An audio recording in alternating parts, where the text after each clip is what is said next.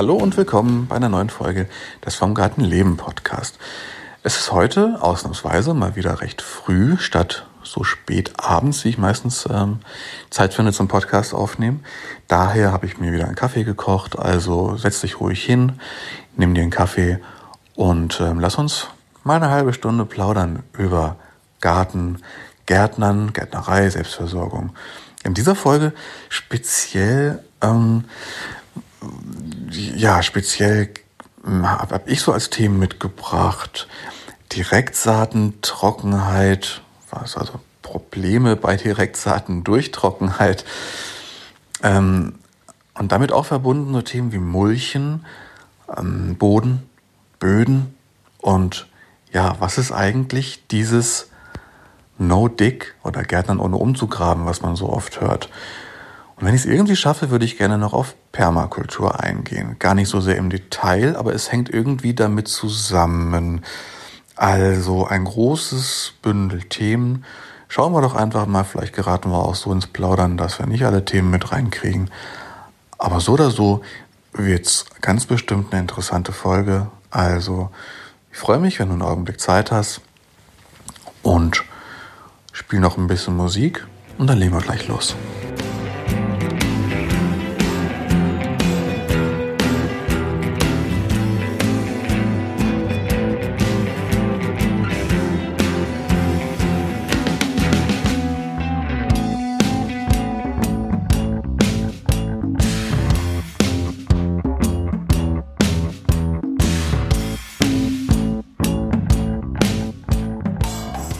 Jahr das noch nicht so weit fortgeschritten ist. Also wir haben jetzt Anfang Mai.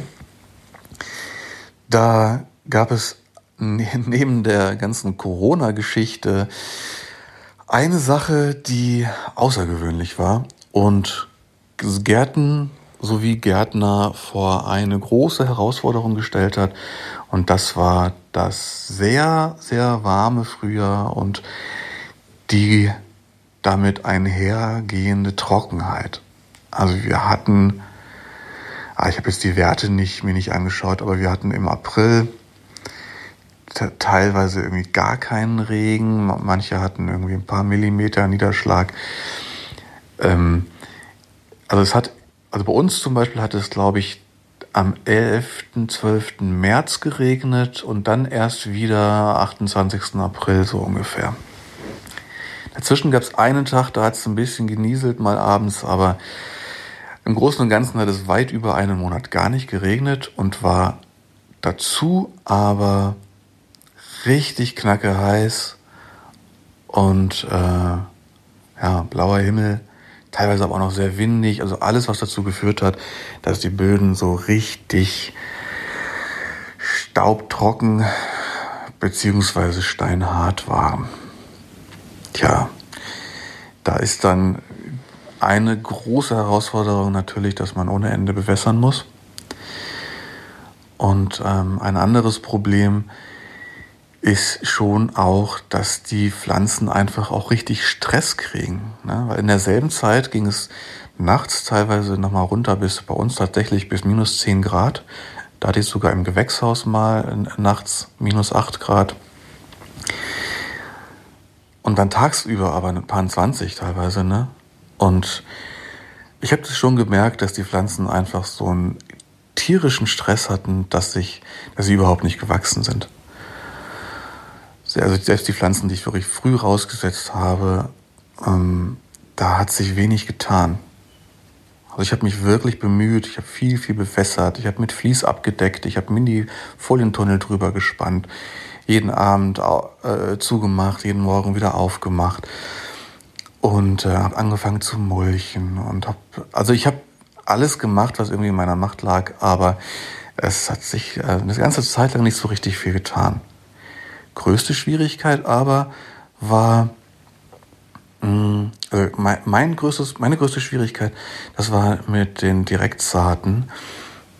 Mm, die habe ich halt auch. Also die Sachen, gerade so Möhren, Radieschen, Spinat, äh, aber sogar Erbsen und so, die ähm, habe ich wirklich versucht, jeden Morgen und jeden Abend zu bewässern. Und trotzdem ist da kaum was aufgegangen von. Sehr wenig, beziehungsweise sehr schleppend. Manch, teilweise jetzt, wo wir jetzt äh, viel Regen hatten, Ende April bis Anfang Mai hatten wir jetzt so einige Tage Regen und kühlere Temperaturen. Da laufen jetzt doch manche, manche Saaten noch auf. Ich dachte, die werden kaputt, weil wenn Saatgut halt feucht wird, beginnt zu keimen und trocknet dann wieder aus, wird wieder feucht, trocknet wieder aus, dann ist schon ein gewisser Teil einfach hinüber, der kommt dann auch nicht mehr.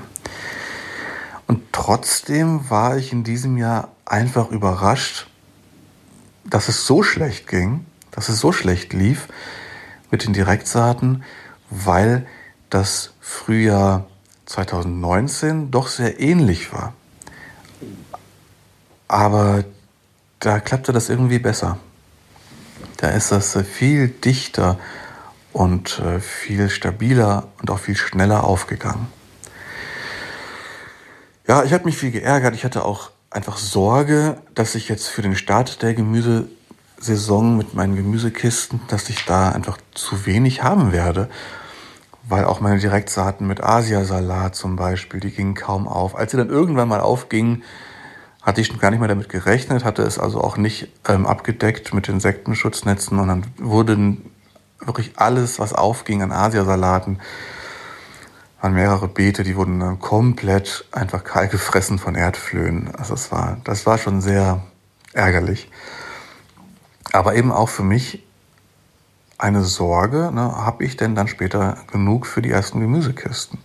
Zum Glück hatte ich viel vorgezogen, ähm, einfach um mich abzusichern und auch weil ich in diesem Jahr noch deutlich mehr Platz und besser, bessere Möglichkeiten für die Voranzucht habe.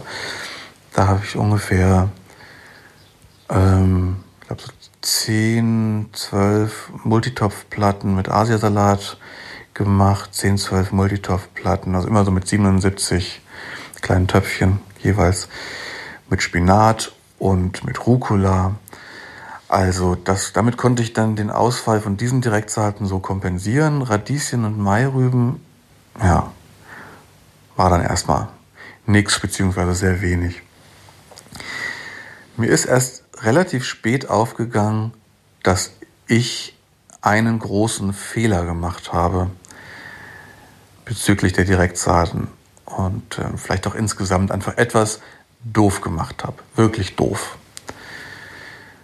Was auch erklärt, warum das im letzten Jahr größtenteils besser geklappt hat. Ich sage mal kurz, wie ich im letzten Jahr die Beete bearbeitet habe und dann, wie ich das in diesem Jahr gemacht habe und warum ich in diesem Jahr einen großen Fehler gemacht habe. Also im letzten Jahr war die Situation, dass wir im Herbst 2018 einen Teil der Fläche versucht hatten, mal irgendwie zu, also weil das war, war ja vorher nur Wiese richtig steinharte, verdichtete, lehmig, tonige Wiese. Und da hatten wir versucht, einen Teil der zukünftigen Fläche zu pflügen, zu grubbern, was aber alles bedingt gut geklappt hat, weil die Erde einfach so hart war, dass der Flug nicht mal reinging. So, jetzt hatte ich aber einen Teil der Fläche eben so vorbereitet und also bis dann im Frühjahr 2019, ich hatte auch eine Gründüngung drauf gemacht und so, da ja, da war das schon eine also sehr, sehr, mit sehr großen Schollen noch, aber es war so eine lehmige, recht freie Oberfläche. Das habe ich dann mit großem händischem Aufwand, habe ich die Schollen klein geklopft und gerecht und gerecht und gerecht und es wurde dann irgendwie eine nicht wirklich feinkrümelige, aber eine, eine plane Oberfläche. Mmh und jetzt wollte ich da eigentlich große, wie ich das so gelernt und gelesen habe, bei Richard Perkins, bei ähm, JM aus Kanada, äh, bei Charles Dowding aus äh, England, wie ich das so gelernt hatte, große Mengen Kompost drauf geben.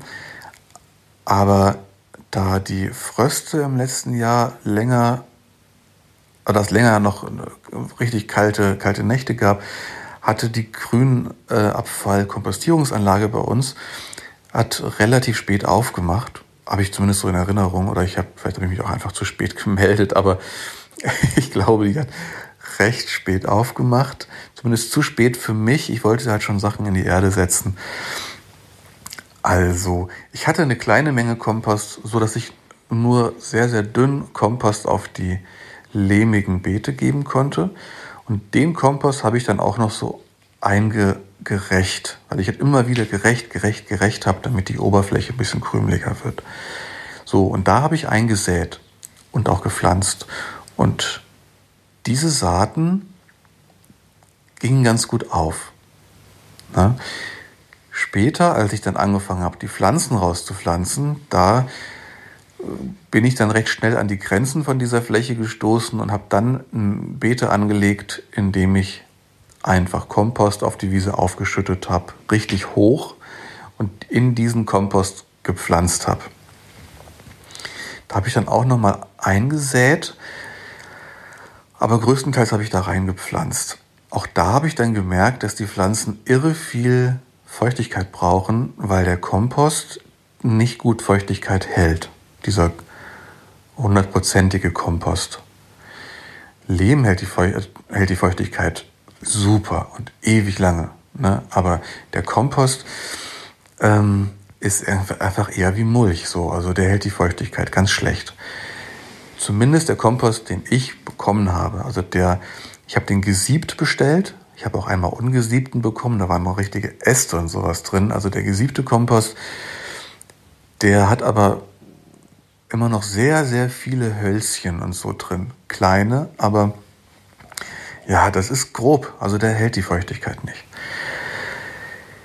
Ja, das hat aber funktioniert mit viel Bewässern, also Pflanzen in den Kompost gesteckt, hat funktioniert. Das Unkraut wurde unterdrückt, die Wiese wurde unterdrückt. Und das hat sich jetzt bis in dieses Jahr zu tollen Beeten entwickelt. Als wenn ich die jetzt durchgerecht habe, also dieser Kompost hat sich wirklich schön verbunden mit der ehemaligen Wiese drunter, mit dem Lehm und so und auch tiefgründiger gelockert, das Ganze. Das sind richtig klasse Beete jetzt. Wie gesagt, letztes Jahr auch noch eher schwierig, die Pflanzen einfach in den Kompost zu stecken. Vielleicht liegt es an, meinem, an dem Kompost, den ich bekommen kann, aber da habe ich auch hier keine Alternative. Äh, ja, soweit. Die, jetzt weiß ich, die Direktsaaten in den Lehm, in die eher, eher lehmige, lehmigen Beete mit einem, einem gewissen Kompostanteil, ähm, das war eigentlich ziemlich perfekt. Dieser, dieser geringe Kompostanteil oberflächlich eingearbeitet hat, also die Beete davor geschützt, zu verschlemmen oder einfach so diese, wie so eine, so eine rein lehmige Oberfläche, wenn es, die, die trocknet schnell aus, wird dann oben steinhart, so krustig, reißt auch auf. Und wenn es dann regnet, dann kann der Regen gar nicht eindringen, das versch verschlemmt. Also man muss ganz viel lockern. Aber das war sehr perfekt, also eine geringe Menge Kompost einzuarbeiten. Schutz vorm Verschlemmen, besseres Eindringen des Wassers und der Lehm hielt die Feuchtigkeit, also die Direktsaaten gingen ganz gut auf. In diesem Jahr hatte ich die Beete so weitgehend, aber gerade bei den Beeten, wo ich halt nur ein bisschen Kompost eingearbeitet hatte, die waren jetzt wegen dieser anhaltenden Trockenheit so richtig krass verkrustet oben. Jetzt bin ich da also mit der Pendelhacke und so durch. Das hat dann aber so Schollen aufgeworfen oder so harte Lehmbrocken. Die konnte ich auch mit dem Rechen und sowas ein bisschen zerkleinern, aber ich habe gedacht, da kann ich doch nicht gut einsäen. Hatte aber eine große Menge Kompost noch von letztem Herbst und habe also richtig fett Kompost einfach oben aufgelegt, den auch nicht eingearbeitet, sondern dachte, ist doch super. Ich schaffe mir also eine feinkrümelige Oberfläche, ich mache richtig dick Kompost drauf, räche den glatt und kann dann da perfekt einsäen. Hat auch super geklappt alles. Ist eine richtig schöne Oberfläche. Äh, das, wenn ich beregne, also wenn ich, wenn ich gieße oder wenn es regnet, trinkt das gut ein. Aber so meine Erklärung, warum sind die Direktsaaten richtig kacke aufgegangen, ist jetzt für mich in diesem groben Kompost hält sich ja die Feuchtigkeit einfach nicht. Und selbst wenn ich morgens gegossen habe, es dann aber schon um 10 oder um 11 irgendwie 20 Grad war, dann ist das schon um 11 Uhr einfach trocken. Ne? Und selbst wenn ich dann abends nochmal gieße, dann ist es über die Nacht halt vielleicht feucht, aber auch zu kalt, Ja, dann keimt das auch nicht, dann geht die Saat auch nicht auf. Und dann ist es vielleicht morgens so ein winziges Zeitfenster, in dem es noch feucht ist und warm genug zum Keimen und dann ist schon wieder ausgetrocknet. Ja, deswegen, also fürs Anlegen von Beeten, Kompost einfach auf die Wiese, so, das ist eine schöne Sache. Sollte man aber vielleicht auch eher schon anlegen, um dann im Folgejahr damit richtig zu arbeiten. Ähm, für Direktsaaten ist so eine dicke Kompostschicht, zumindest wenn der Kompost so grob ist oder eben so einen relativ hohen Anteil von noch nicht verrotteten Sachen hat, eher ungeeignet. So. Was ich jetzt gemacht habe, ist zwei Experimente. Also zum einen habe ich ähm, nochmal direkt in eine dicke Kompostschicht gesät, aber das dann richtig nass gemacht und mit einer Siloplane abgedeckt, damit die Feuchtigkeit drin bleibt und eine stabile Wärme herrscht. Und ich schaue jetzt mal, ob die, ob die Saat innerhalb von ein paar Tagen dann aufgeht und ich die Folie dann runternehmen kann. Dann ist es ja nicht mehr ganz so kritisch mit der Bewässerung. Dann reicht es vermutlich, wenn ich es ähm, morgens und oder abends bewässer. Das ist jetzt so ein Versuch. Zweiter Versuch ist auf Beeten, wo ich jetzt noch keinen Kompost aufgebracht hatte, die also so richtig lehmig vertrocknet waren. Die habe ich erstmal ähm, ein paar Tage lang immer wieder nass gemacht. Das hielt dann auch die Feuchtigkeit. Und also immer wieder nass gemacht, damit die Feuchtigkeit auch ein bisschen tiefer in diese lehmigen Beete eindringen kann. Und dann, wenn sie halt ein bisschen abgetrocknet und nicht mehr klatsche nass waren, dann bin ich äh, mit dem Rechen drüber. Und dann ließ sich auch, äh, ließen sich auch diese Lehmbrocken relativ einfach zerkleinern.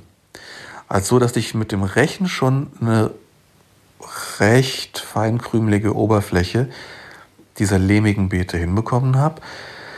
Dann habe ich Kompost, der vom, vom Werk aus schon gesiebt war, aber nochmal mit einem, ja, so recht aufwendig erstmal mit einem Handsieb fein gesiebt, dafür dann aber in einer relativ kleinen Menge aufgebracht und mit dem Rechen so ein bisschen eingearbeitet. Jetzt habe ich da eingesät und das bewässert und ähm, ich merke halt sofort, dass diese lehmigen Beete mit ein bisschen Kompost natürlich die Feuchtigkeit viel besser halten. Ja, und jetzt schaue ich mal, was klappt. Ähm, langfristig werde ich auf jeden Fall den Kompost jetzt immer sieben. Also meine Beete sind jetzt angelegt. Und das heißt auch, äh, also ich nehme jetzt weniger neue Flächen dazu und das heißt auch, die Beete brauchen jetzt auch sowieso nicht mehr jedes Jahr diese großen Kompostmengen, sondern einfach so eine, immer so ein bisschen so eine Auffrischung mit Kompost. Ähm, und dafür habe ich mir jetzt so ein, so ein Kompost-Trommelsieb geholt, also so ein Aufsteller, ne, so, eine, so, eine, so ein, ja, also ein Trommelsieb, in das man Kompost eingibt und mit einer Handkurbel kurbelt. Das ist jetzt für riesige Mengen Kompost auch nicht geeignet, aber wie gesagt, ich brauche ja nicht mehr so wahnsinnig viel Kompost und dann ist es eigentlich auch eine ganz schöne Sache. Ich sieb die ganzen kleinen Holzteilchen und sowas raus und kann das auch gleich verwenden für die Wege zwischen den Beeten. So, ne, so ähm, wie man Rindenmulch verwendet oder wie man Holzhäcksel verwendet, habe ich dann diese kleinen Holzteile äh, für die Wegabdeckung. Und ich habe da oben noch 10 Kubikmeter oder so Kompost liegen auf dem Grundstück und das, ach, das wird mir vermutlich auch reichen noch bis Ende nächsten Jahres. Ja. Okay. Das ist meine Erfahrung zu Direktsaaten. Was man noch experimentieren kann, ist sowas wie also die Beete mit anderen Materialien abdecken. Wenn man Reihensaaten macht, hat mir jetzt jemand auf Instagram einen schönen Tipp gegeben, das nass zu machen und ein, Brett auf, Bretter auf die Reihen zu legen. Das hält die Feuchtigkeit sehr, Feuchtigkeit sehr gut. Muss man aber aufpassen, wenn die Sachen dann aufgehen, also die Bretter sehr schnell zu entfernen, denn ähm, nasse, die Unterseiten von nassen Bretter, äh, da sammeln sich Nacktschnecken sehr gerne an. Mhm. Ja, schön, der Kaffee ist noch nicht ganz kalt. ja, andere Möglichkeiten, was ich auch gehört habe, aber noch nicht ausprobiert ist, das Saatgut also vorher einzuweichen und ein bisschen ankeimen zu lassen und dann in die Erde zu geben. Habe ich noch nicht probiert, aber steht auf meiner Liste äh, mit zu experimentierenden Dingen. Ja, ähm, ich habe eben schon angedeutet, also, dass ich neue Beete angelegt habe, größtenteils indem ich einfach Kompost auf die Wiese gekippt habe. Teilweise habe ich darunter Pappe gelegt. Die Pappe hat den ähm, Effekt, dass sie die Wiese darunter eine Weile unterdrückt, so dass sie möglichst nicht durch den Kompost wieder durchwächst. So Sachen wie Löwenzahn, Disteln oder so, die kann man damit bedingt unterdrücken. Aber ich habe es auch schon ohne Pappe gemacht. Geht, kommt aber schneller das Grün wieder durch und man muss auch öfter wieder durchhacken. Was auch geht, habe ich in diesem Jahr auch schon gemacht, ist Kompost auf die Wiese und dann oben nochmal abdecken mit Heu oder Stroh. Da kommt dann relativ sicher kein Grün mehr durch. Und das, ähm, genau, die habe ich angelegt. Dass die Beete liegen jetzt. Wenn irgendwo Grün durchkommt, mache ich einfach wieder Heu oder Stroh drauf und ja, fülle das auf. Und Ende Mai werde ich dann da das Stroh, das Heu, an, da wo ich pflanzen will, ein bisschen zur Seite machen und dann da direkt zum Beispiel Zucchini in die Mulchschicht reinpflanzen. Und äh, im Herbst oder auch nächstes Frühjahr wird Stroh und Heu wahrscheinlich größtenteils verrottet sein. Da kann ich dann wieder direkt einpflanzen oder ich räche alles an grobem Material runter und habe dann ziemlich perfekte, saubere Beete, in die ich auch direkt einsehen kann. Ja, wie gesagt, das, das, äh, dieses, diese Methode, Beete anzulegen, wird häufig als No-Dig bezeichnet, also nicht umgraben. Und viele verstehen darunter, ähm, also unter diesem Begriff No-Dig, genau das also Pappe auf die Wiese, Kompost drauf, Beet fertig. Eine Methode, Beete anzulegen, ohne umzugraben. Meiner Meinung nach äh, ist es aber, also definitiv wird da etwas, wird da ganz viel unterschlagen, denn es geht um viel mehr als nur um Beete anzulegen. Und jetzt kommt meine Meinung. Ich denke, dass dieses No-Dig im Grunde genommen äh, eher ein Konzept ist für permanente Beete ähm, und eher ein Konzept ist eine Idee mit dem Boden nachhaltig, langfristig umzugehen. Also, dass es nur am Rande darum geht, neue Beete anzulegen, ohne umzugraben, sondern wie gehe ich mit dem Boden langfristig um, ohne ihn jemals wieder umzugraben. ja, also um das mal ein bisschen zu verdeutlichen, hm, viele Betriebe, die quasi sagen, sie äh, betreiben No-Dig jetzt im, äh, im englischsprachigen Raum, aber auch hierzulande, ähm, die sagen, wir haben, arbeiten mit permanenten Beeten, die wir nicht mehr umgraben, die wir aber auch ganz bewusst nur oberflächlich die obersten paar Zentimeter bearbeiten, also höchstens die Oberfläche ein bisschen zerkrümeln für Direktsaaten oder zum Lockern für Pflanzungen. Ansonsten stören wir den Boden minimal invasiv lassen ihn völlig in Ruhe, damit sich da die ganzen Pilzgeflechte, die ganzen Mikroorganismen ausbreiten können. Wir nähren den Boden zusätzlich durch eben durch Gaben von Kompost und so weiter ähm, oder aber auch durch Gründüngung oder aber indem wir im Herbst zum Beispiel nur Pflanzenreste oberflächlich entfernen, aber die Wurzeln im Boden lassen, damit die auch Nahrung bieten ähm, über den Herbst, über den Winter. Äh, also dass man einen, für mich ist das ein Konzept, dass man einen gesunden Boden aufbaut, der dann die Pflanzen nährt. Also dieses einfach so diese Überlegung, die völlig äh, im, im Unterschied steht zur konventionellen Landwirtschaft, in der die Boden eher so, also ich, ich will jetzt niemandem zu nahe treten, es ist bestimmt nicht bei jedem so, ähm, aber das ist meine, so kommt es mir vor, sage ich mal, dass häufig in, ähm,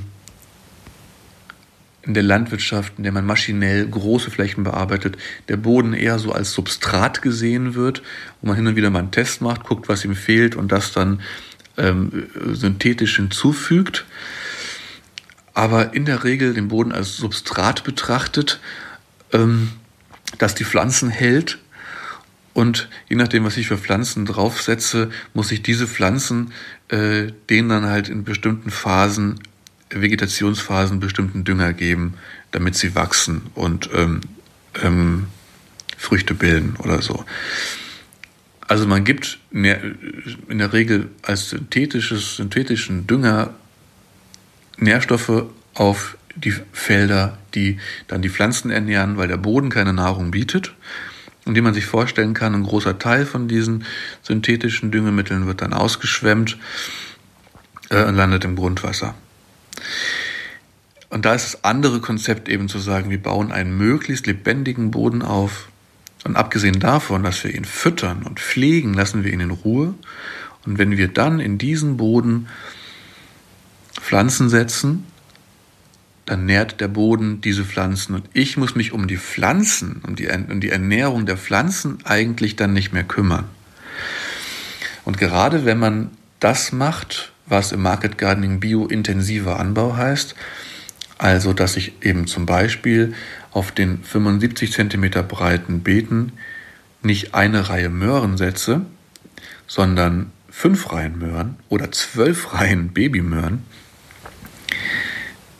dass man den Boden also wirklich intensiv nutzt, so intensiv wie möglich, also auf kleinster Fläche will man ja eine, äh, ähm, soll die Ernte ja so groß wie möglich ausfallen. Äh, das beansprucht den Boden natürlich auch. Das entzieht dem Boden natürlich einiges. Aber zum Beispiel gibt es dem Boden auch etwas dadurch, dass zum Beispiel man die Sachen ja so eng pflanzt, damit sich sowas wie ein Blattschluss bildet, also dann keine, die, die Sonne im Sommer zum Beispiel nicht mehr auf den Boden knallt, sondern eben wie in der Natur die Pflanzen so eng stehen, dass sich ein Blätterdach bildet und darunter also ein günstiges Mikroklima herrscht. Und wie gesagt, dazu ergänzt man Kompost, lüftet den Boden immer mal mit einer Grabgabel, lässt Wurzeln in der Erde verbleiben und, und, und. So, ja, dass man den Boden einfach als Kapital betrachtet, als wichtigstes Kapital.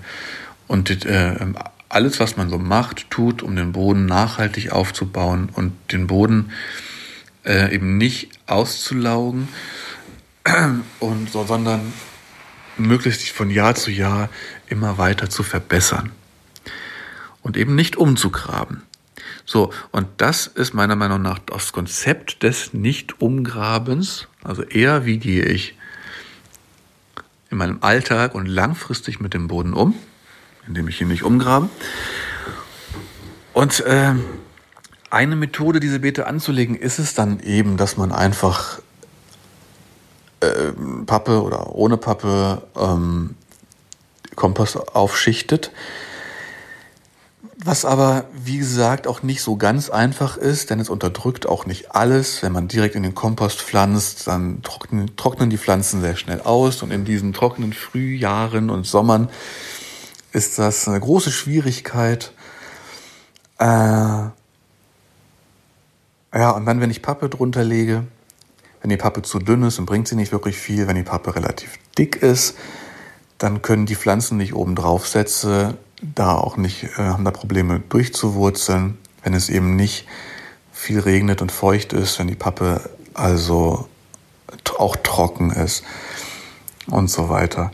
Worauf will ich damit hinaus?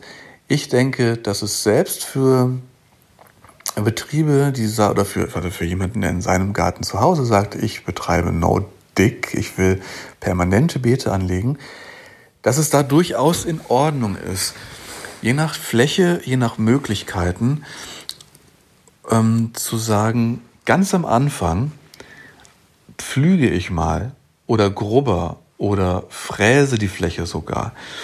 Also wenn Pflügen, ne, ist klar, dass das äh, sticht in die Erde ein und klappt quasi, klappt die Erde einmal um, ähm, hebt die Grasnarbe unter und macht das, was man beim, beim No-Dig eigentlich vermeiden will.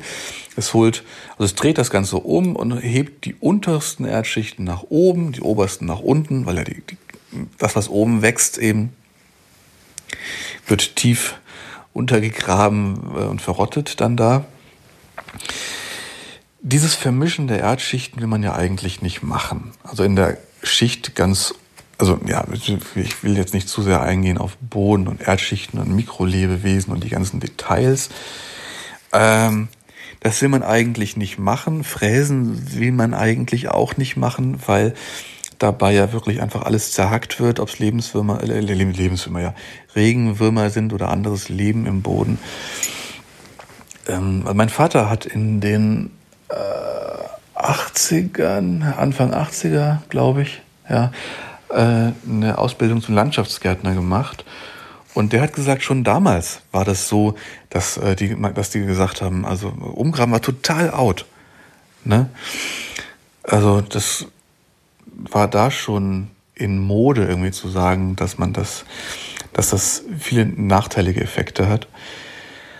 Aber wenn man eine Fläche neu anlegt, ja, also ich finde es in Ordnung, wenn das, wenn es dadurch, ähm, äh, wenn es anders nur schwer möglich ist, das am Anfang eben einmal zu machen, aber dann nicht mehr.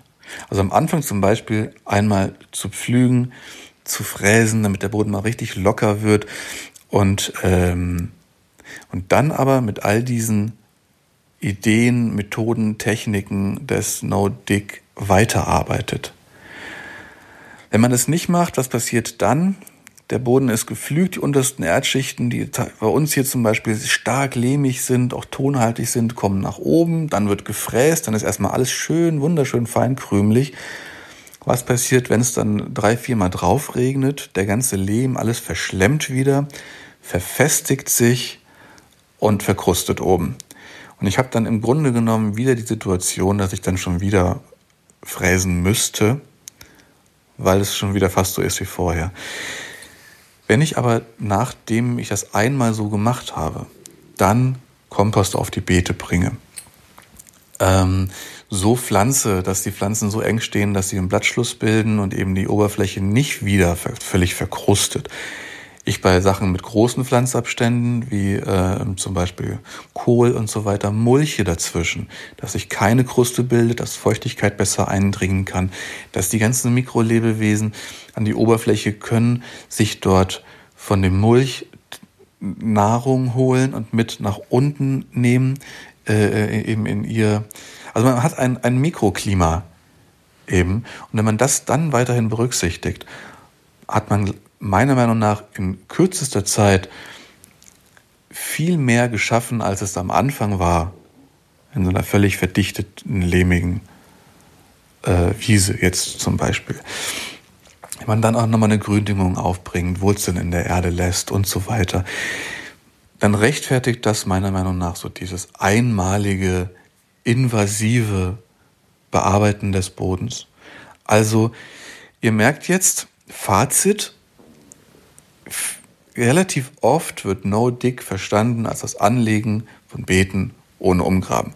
Meiner Meinung nach kann man aber sogar, also es ist viel mehr No-Dig, wenn ich am Anfang einmal flüge und fräse und dann aber dieses Konzept des Bodenaufbaus, permanente Beete bearbeiten, äh, also das eben dann anwendet.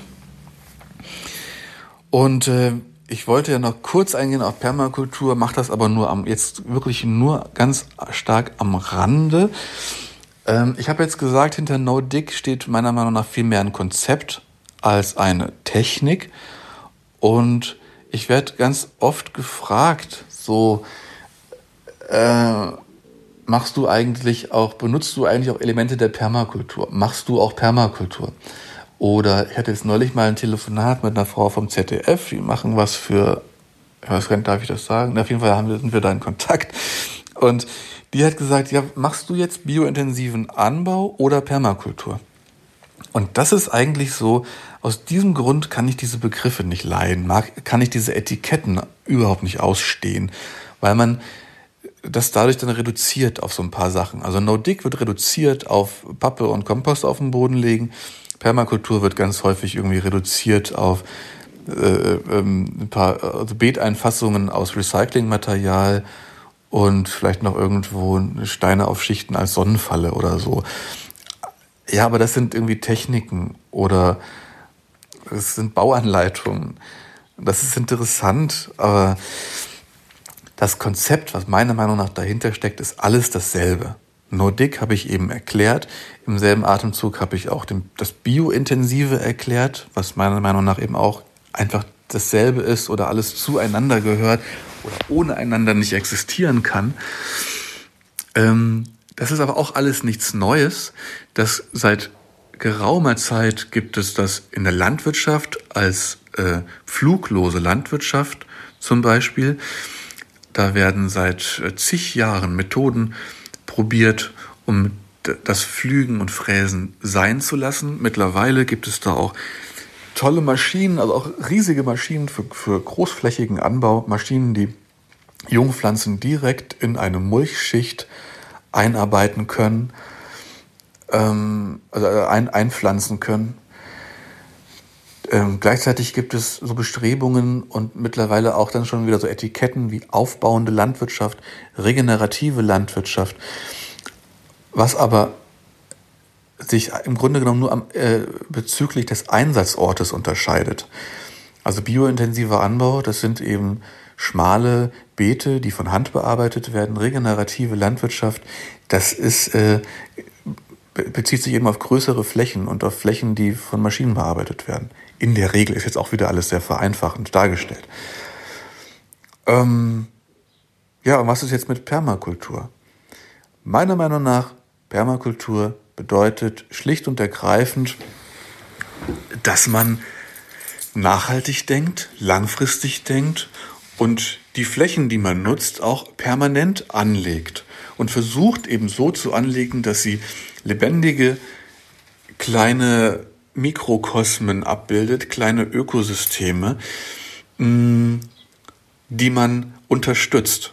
Also, dass man wie eben beim Nicht-Umgraben jetzt nicht invasiv irgendwie alles extrem krass beackert, sondern einen Lebensraum schafft, den man unterstützt und den man auch dadurch am Leben erhält, indem man zum einen ihn so aufbaut, dass er sich selbst tragen kann, zum anderen Kreisläufe schafft, lebendige Kreisläufe schafft, auch über die Fläche hinaus, dass man zum Beispiel Grünschnitt, Sachen, die man von der Fläche nimmt, wiederum verkompostiert und wieder zurückbringt auf die Fläche.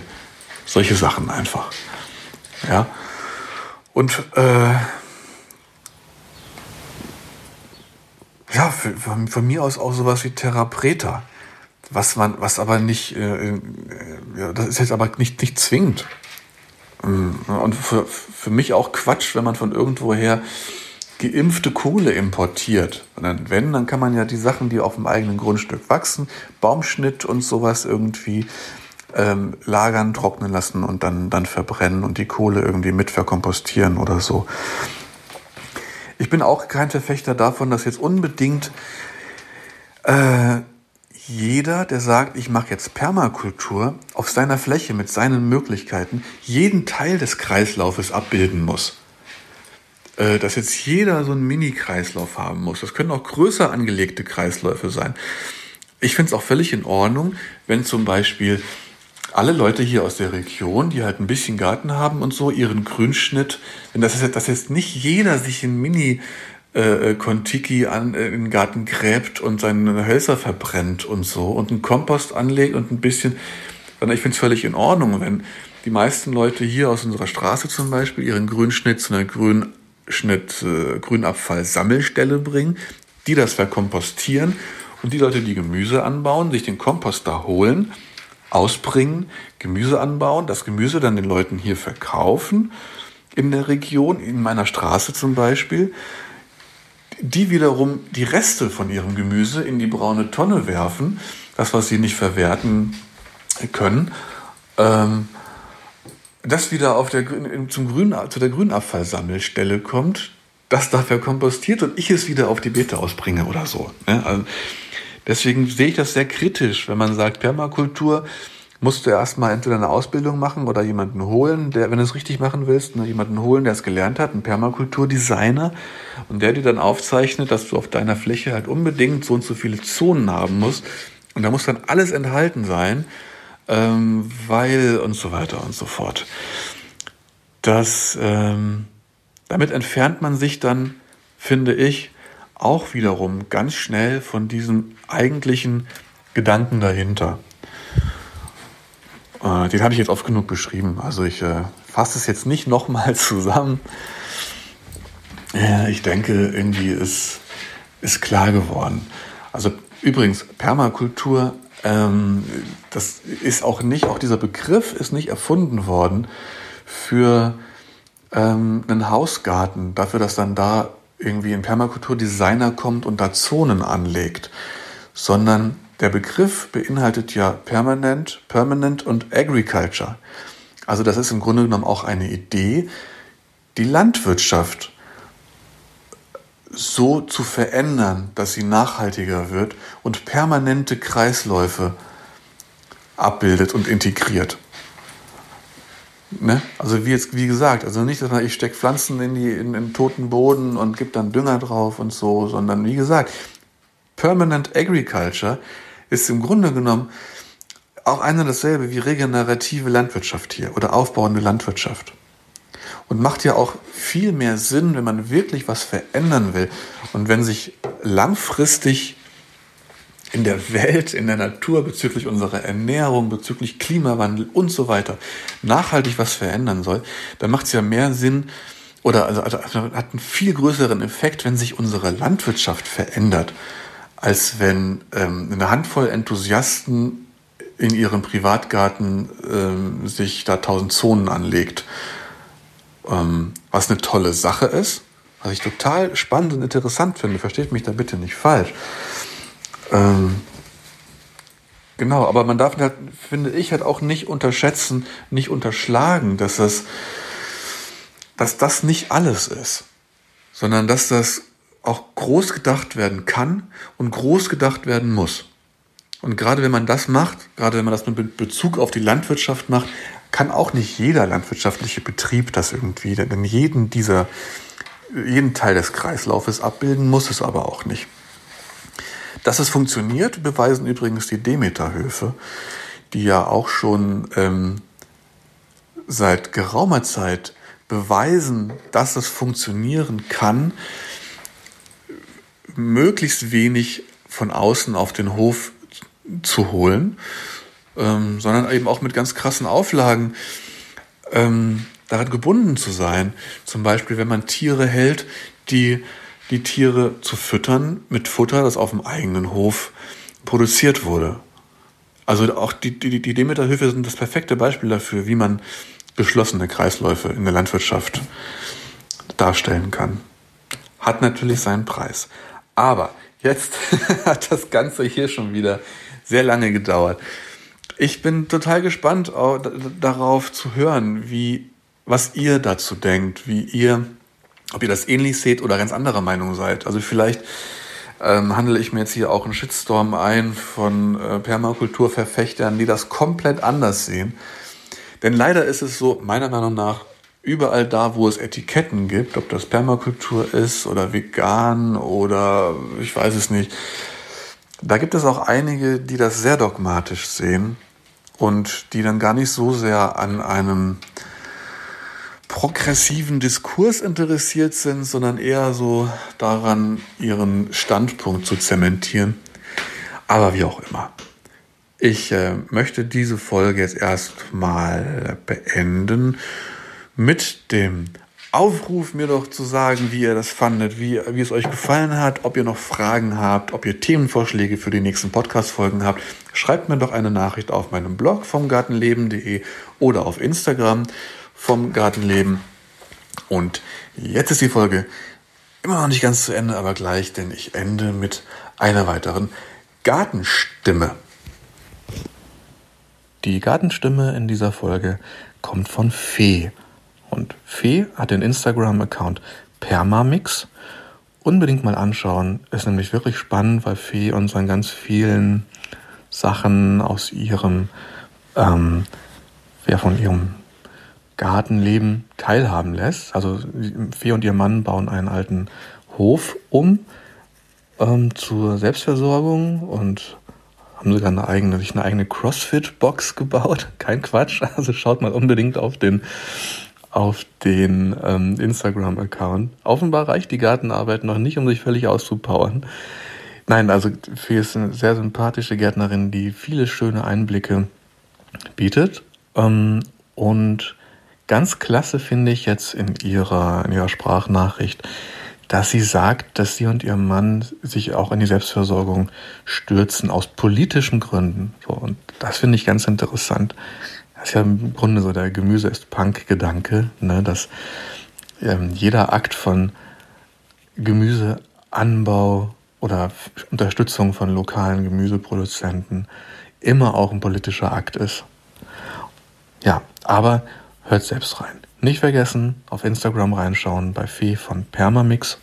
Und jetzt lasse ich Sie selbst zu Wort kommen. Also, mein Name ist Fee.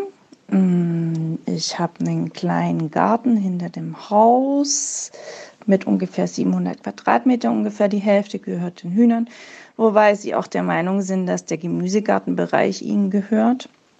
Ähm, da müssen wir uns zwischendurch immer mal wieder einigen. Ähm, Genau, ich bewirtschafte da so ungefähr auf der Fläche 100 Quadratmeter. Leider reicht das nicht für Kartoffeln und Kürbis und solche Geschichten, aber ansonsten irgendwie ist es tatsächlich so, dass es uns ganz gut reicht. Damit ich dieses Jahr ein bisschen mehr ähm, nochmal an Gemüse habe, stelle ich gerade auf Gertrud Frank um. Ich denke mal, das wird dir was sagen. Ähm, in der Hoffnung, dass ich auch einen guten Überschuss, wobei ich den teilweise auch schon irgendwie habe, nochmal produziere und meine Nachbarin mit ihrem Kind mit versorgen kann. Das ist momentan so ein bisschen das Ziel von der ganzen Geschichte. Irgendwie ist Gemüse mein Leben. Also ich bin so aufgewachsen, war dann irgendwie lange unterwegs und ähm, habe vor allem aus politischen Gründen jetzt so mit meinem Mann beschlossen, dass wir einfach unsere eigenen Sachen haben wollen, weil wir einfach kein Teil mehr von ganz vielen Dingen sein wollen.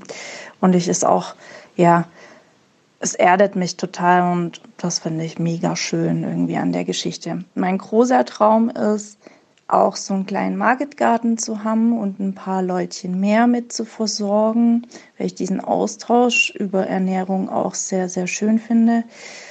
Aber das Problem ist, dass wir hier in der Gegend leben, in der es sehr schwer ist, an ja, Grünfläche zu kommen, weil entweder sie besiedeln alles irgendwie und bebauen es komplett oder aber die ganzen großen Leute geben halt nichts her, weil sie natürlich auch Geld für bekommen.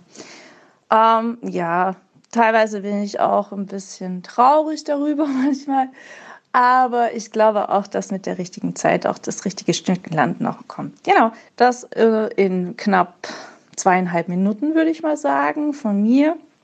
Und äh, ich bin super gespannt auf das kleine Projekt. Tschüss!